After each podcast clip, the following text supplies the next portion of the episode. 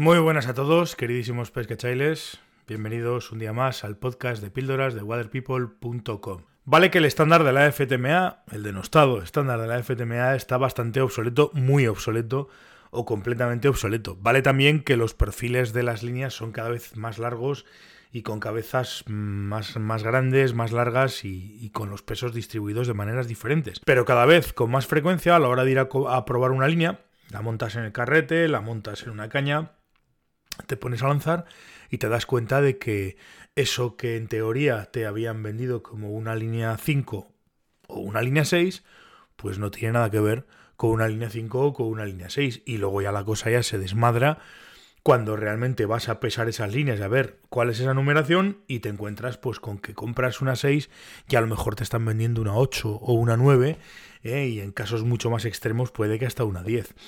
Eh, es una cosa increíble que, que, de repente lo sientes, lo notas y además incluso al tacto hay veces que simplemente metiendo la línea al carrete dices, coño, esto no tiene pinta de ser una línea 6, esto es bastante más grueso que una línea 6.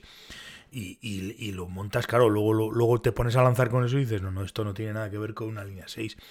No sé exactamente cuál es el fundamento. Yo sospecho, sospecho que tiene que ver con, con varias razones, fundamentalmente con que, claro, si tú vas a utilizar una línea para pescar en el lago, por decirlo de alguna manera, y a, a una persona que no, que no sabe lanzar y que no tiene muy claro cómo funciona el, el, el tema del lance a distancia, le vendes una 6, pero en realidad le estás montando una 9, o le estás vendiendo una 9, o una 8, pues lógicamente eh, la sensación es que la línea va a salir por las anillas a nada que hagas las cosas. No sé si muy bien o muy mal, pero a nada que hagas las cosas, pues como solía decir en su día Aitor, Coterón o, Carlos Azpilicueta, pues allí va el mandado, ¿no? Cuanto más lejos mandes al recao, pues la sensación es que lanzas más largo y que lanzas más metros pero no deja de ser una forma de engañar a la gente y de engañarla además mm, mal porque al final lo que estás haciendo es eso, es venderles líneas de más numeración de la que, de la que en teoría debería de ser. Eh, encima con la entrada de los, de los actores chinos en el mercado, pues ya la cosa es totalmente escandalosa y se sale de madre, pues porque lógicamente el que vende o el que pone su marca para vender una línea, pues, pues directamente lo hace eh, de esas maneras y como además muchas veces de esas líneas ni siquiera hay perfiles, pues es todavía más, más sobrado.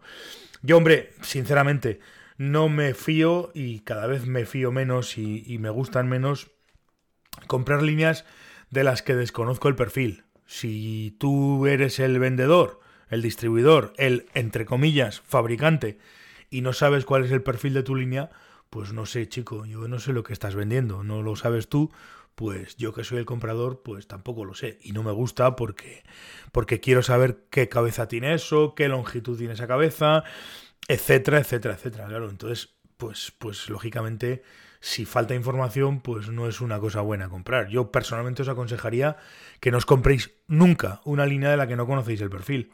Básicamente porque estamos en un mundo ahora mismo tan tecnificado y tan, y tan diverso que existen miles de perfiles para miles de situaciones. Entonces, si tú te compras una línea que te dicen que es una 5 porque quieres utilizarla para pescar en largo en el Tormes, por decirlo de alguna manera, pues hombre, que te vendan una línea 7 o una línea 8 de, la que de las que desconoces el perfil y resulta que ese perfil es un perfil de 9 metros y resulta que además no es bueno o no estaba especialmente diseñado para, para luchar contra el viento y tal, pues te vas a ver vendido en el 90% de las situaciones en las que uses esa línea.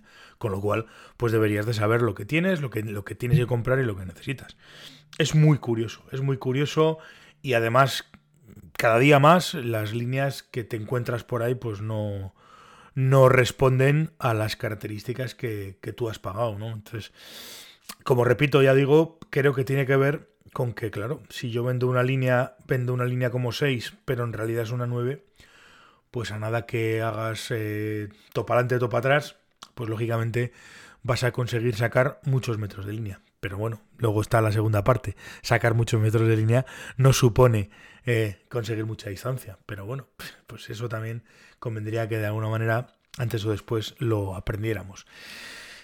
Ya digo, lo he dicho antes y lo repito, mi consejo es que no compréis una línea si no conocéis su perfil y además encima si no conocéis bien o no tenéis la posibilidad de comprobar que su peso es correcto. Es decir, ahora vas a comprar una línea y los fabricantes americanos, muchos fabricantes americanos, te dicen el peso total de la cabeza y el peso de los nueve primeros metros, que son los que dan la numeración a la línea. Con lo cual, conoces la longitud, conoces el perfil, conoces el peso de los nueve primeros metros y conoces el peso total de la cabeza de la línea. Con lo cual, pues ya sabes perfectamente lo que te vas a encontrar.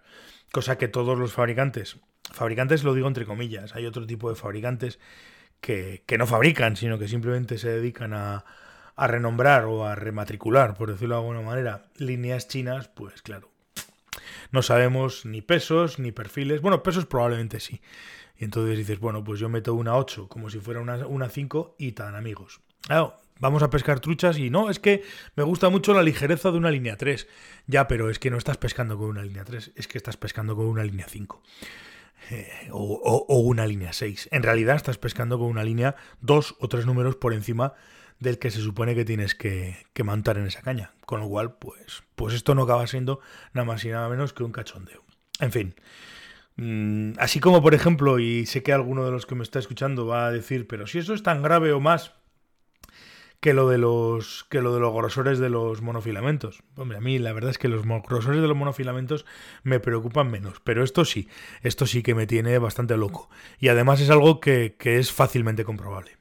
En fin, esta sería mi reflexión de hoy. Gracias a todos por escucharme, un abrazo y nos escuchamos mañana. Hasta luego, pescachailes.